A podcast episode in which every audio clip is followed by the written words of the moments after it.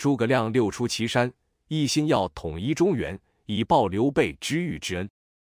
只可惜遇上了司马懿，两人棋逢对手，斗了一年多。诸葛亮毕竟要高司马懿一筹，屯兵五丈原，逼得司马懿必城不出，坚守不战，胜利指日可待。谁知这时，诸葛亮也因运筹帷幄、劳碌奔波，终于口吐鲜血，病倒在床。晚上，诸葛亮叫人将他扶出营帐，观看星象。只见众星明朗，唯有主星幽隐，昏暗无光。诸葛亮知道自己将不久于人世，回到营帐后，躺在床上，想想自己手下雄兵几十万，虎将数千员，谋士如林，粮草如山，只待三五个月就能进兵中原，实现雄图大业。白帝城刘备的临终嘱托也将变成事实。想不到如今却因病体沉重，半途而废，不禁泪如雨下。他深恨阎王执掌人命，又不得见，不禁脱口而出，倾其胸中怨愤：“阎王呀，阎王！你在阴间饱食终日，不察凡间真情，竟使有志者寿短，碌碌者延年。如此混淆取直是非，颠倒青红皂白，实属可恶可恨。”俗话说。隔墙有耳。一个小鬼恰好从帐外路过，听见了诸葛亮的骂声。这小鬼为了讨好阎王，回到阴曹地府，添油加醋，把听到的话对阎王一说。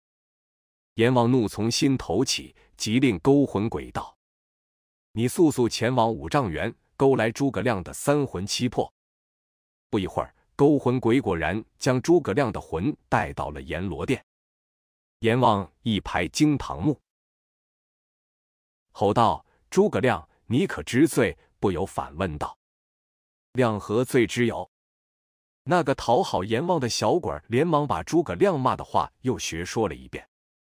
诸葛亮刚进殿时，见殿内阴森森的，大鬼小鬼、牛头马面，一个个青面獠牙，心里还有点害怕。这时一听小鬼的话。一股怒气直冲脑门，气呼呼地说：“难道阎王做的，我就说不得、骂不得吗？我为查民间真情，你有何为凭？世间多少碌碌无为之徒，发须双白，体康无恙；多少胸怀大志之士，却受短命薄。周公瑾三旬过六，炉子竟不及半百。还有，阎王不等诸葛亮把话说完，一拍惊堂木。”诸葛亮、卢子敬等人吃喝不愁，衣锦被暖，出入飞车急轿，虽瘦短而又有河穿的破衣烂衫，吃的残汤剩饭，睡得寒窑破寺，更无妻子之情。难道也要与你等齐寿吗？那绑架天子、祸国殃民的乱世奸雄曹孟德，六旬有五；那涂炭生灵、奸人妻子的贼子董卓，也年过花甲。难道他们吃穿住用比我等还差吗？阎王一下被诸葛亮的话问住了，半晌问道：“诸葛亮，你寿年几何？五旬有四。”阎王一惊，不由说道：“你本与曹孟德同寿，怎么少了十二年久？”阎王急令判官拿出生死簿查对。判官翻开生死簿，念道：“诸葛亮终寿六十有六。火烧博望坡，减寿三载；火烧赤壁，减寿六载。”火烧藤甲军，又减寿三载，余寿五十四载。诸葛亮一听，顿时怒从心中起，一把抓住生死不，说：“我三次火攻，是死人无数。可那董卓之流，祸国殃民，乱杀无辜。你为何不减他的寿？没有一天刀上不见血。你又为何不减他的暗中身符？”诸葛亮有胆有识，他沉吟半晌，说。你说的倒是有理，本王欲为你补上这十二年寿命。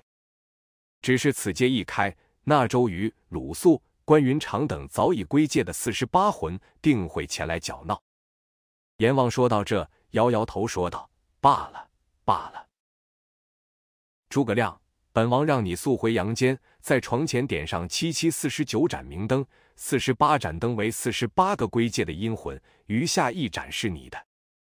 若七日之内四十八盏灯不灭，就是他们要与你搅闹，捕兽无望；若是四十八盏灯都灭了，你的灯不灭，你的寿即已补上。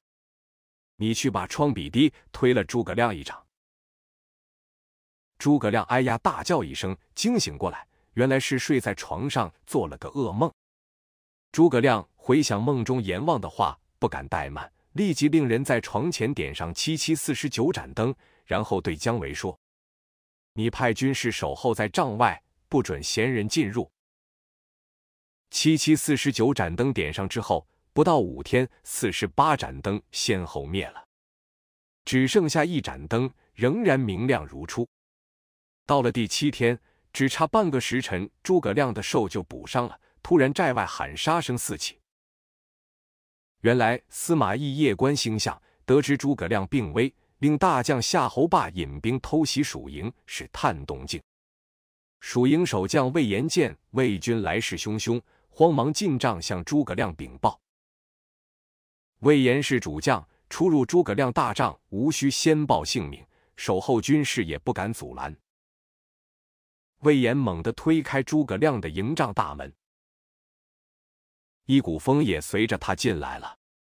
铺窗壁立立，哎，争得过阎王，争不过魏延呀！今天的故事就结束了，感谢您的观看。